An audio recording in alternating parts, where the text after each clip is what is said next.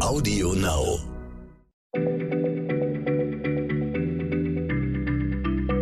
Schneller Schlau, der kurze Wissenspodcast von PM.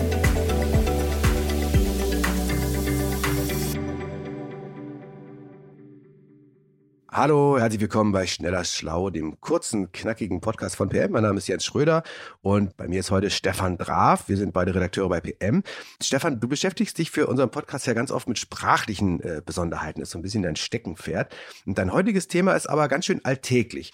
Das ist nämlich die Frage, wie entstanden eigentlich die Namen unserer Städte und Orte im deutschsprachigen Raum? Ich vermute mal, das ist ein Thema, das du schon lange mal beackern wolltest, wie ich dich kenne. Ähm, also, um ehrlich zu sein, lieber Jens, äh, der Anstoß zu diesem Thema kam von einem Hörer. Mit Vornamen heißt er Marvin. Und der hat sich wirklich so eine Folge gewünscht. Das kommt übrigens erfreulicherweise immer öfter vor. Und äh, wirklich, liebe Hörer, halten Sie sich nicht zurück. Schreiben Sie uns unter schlau.pm-magazin.de. Und wenn wir das Gefühl haben, dass Ihre Frage eine ganze Folge tragen könnte, und das ist wirklich meistens der Fall, dann machen wir uns an die Arbeit. So, jetzt aber zum Thema. Ähm, die meisten unserer Ortsnamen haben, ich sag mal, eine natürliche Herkunft. Ja? Also diese Namen wurden nicht spontan gegeben, die, die haben sich über einen langen Zeitraum hinweg aus ganz alltäglichem Wortmaterial gebildet. Die erwuchsen quasi aus der gesprochenen Sprache.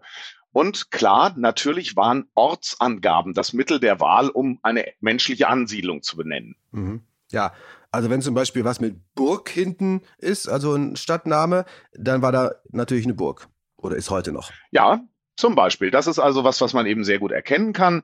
Meine Geburtsstadt Würzburg zum Beispiel, das ist so ein Fall. Ne? Der Name ist zweigliedrig. Der zweite Bestandteil deutet eben auf eine Stadt oder ganz wörtlich gesehen auf eine Burg hin, in deren Nähe dieser neue Ort lag. Und zum Beispiel Würz, der erste Teil, das lässt sich wirklich mit Würze mhm. oder Würzkraut übersetzen. Und äh, gemeint ist hier dieser wilde Hopfen, ah. der in dieser Gegend bis heute wächst. Ähnlich einfach ist es zum Beispiel mit den diversen Frankfurts, die es gibt. Mhm. Furt bedeutete schon im Mittelalter flache Stelle im Fluss. Ja, deshalb liegt ja ein Frankfurt am Main und ein anderes an der Oder.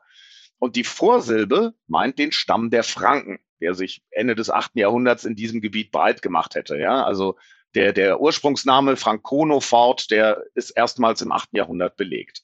Äh, also in Frankfurt sind die Franken äh, äh, über die Oder oder über den Main gestarkst und in Schweinfurt haben sie dann die Schweine noch mitgenommen dazu. Ja, ich komme nachher nochmal zu einem Namen mit Schwein drin. Da, das hat manchmal ganz andere Gründe.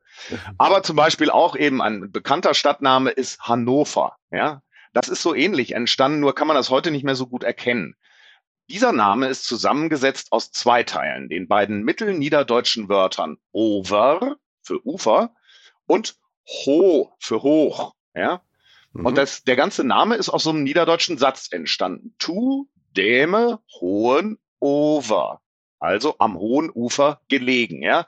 Und die Präposition to mhm. und der Artikel dem, die gingen irgendwann verloren. Und das verbleibende Hohen Over wurde irgendwann zur heutigen Form zusammengezogen, ja. Hannover. Ganz viele Ortsnamen gehen eben auf solche Angaben zurück, beispielsweise alles, was auf Bach endet oder was auf Berg endet oder natürlich auch mit Kirchen endet. Ne? Mhm. Ja, wie Neun Neunkirchen, Altenkirchen und so weiter. Aber bei Hannover, dass das von Hohenover kommt und äh, da ist ja auch gar kein richtig großer Berg in der Nähe, das ist schon nicht so ganz intuitiv zu erkennen. Aber was ist denn zum Beispiel mit Berlin oder München? Da sind jetzt aber sprachlich keine Urorte verbaut worden, oder? Ja, eben doch, Jens. Das sieht man nur nicht. Die, die erste urkundliche Erwähnung des Ortes Berlin ja, erfolgte 1244 und zwar schon in der Schreibung Berlin. Dazu muss man wissen, dass dieser Ort eben in slawischem Siedlungsgebiet entstand. Ja, und deswegen lässt sich der Name eben auch nicht aus dem mitteldeutschen Dialekt erklären, sondern aus einer slawischen Sprache, genauer gesagt dem Altpolabischen. Mhm. Und in dieser Sprache bedeutet die Wortwurzel Brill, BRL, Morast, Sumpf. Und dann hängt da noch typisch für Ortsnamen dieser Suffix in dran. Und so bedeutet Berlin eigentlich der Ort im Sumpf. Super. Ja, und wir machen jetzt keine Späße über die Hauptstadt. München ist zum Beispiel noch einfacher. Ja, darin steckt wirklich der altdeutsche Ausdruck Munich, der später mit dem Aufkommen des Umlautes zu Münich, Münech, Münch wurde. Und im Neuhochdeutschen hat er sich dann irgendwann zum heutigen Wort Mönch entwickelt. Der Name München bedeutet also Ort bei den Mönchen. Mhm. Vermutlich lag da ein Kloster in der Nähe wo vermutlich auch schon ganz früh ganz doll gebraut wurde, haben die ja in Klöstern gemacht. Das hätte ich nicht gedacht. Also mit Berlin, es gibt auch ein, ein Bier, eine Biersorte, so eine Art Craft-Bier, das heißt Brlo. Und jetzt, jetzt verstehe ich es, das kommt von dieser slawischen Wurzel, Brill. Interessant.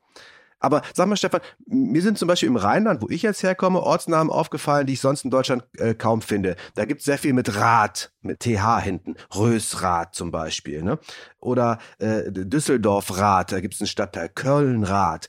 Das ist doch irgendwie ein Muster, oder bilde ich mir das nur ein? Nee, das ist wirklich ein Muster und überhaupt kein Zufall.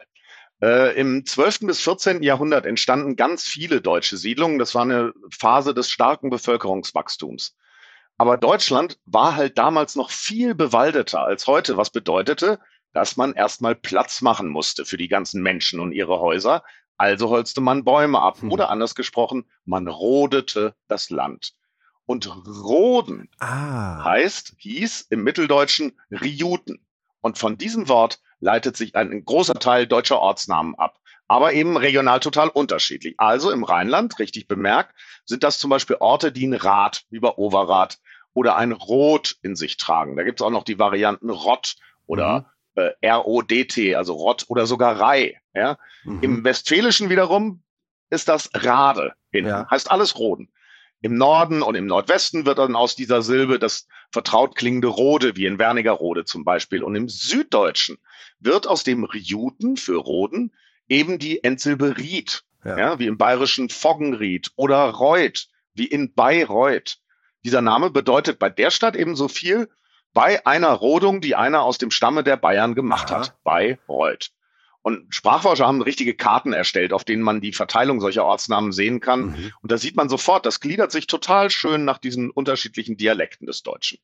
Also irre. Rad, Reuth, Ried, äh, äh Rode, Rade, äh, das sind alles äh, Ortsnamen, die darauf hinweisen, dass irgendwo was gerodet wurde, damit da Menschen sich ansiedeln konnten. Das ist echt interessant.